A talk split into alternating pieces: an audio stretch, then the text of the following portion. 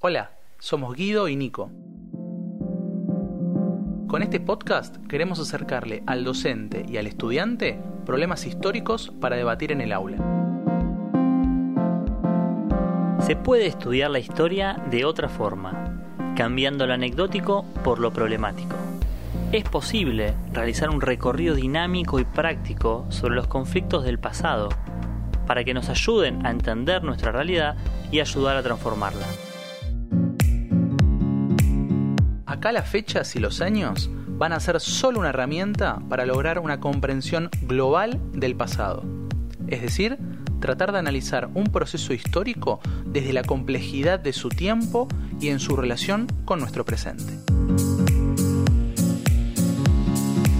Bienvenidos a La historia es un problema. En secundaria.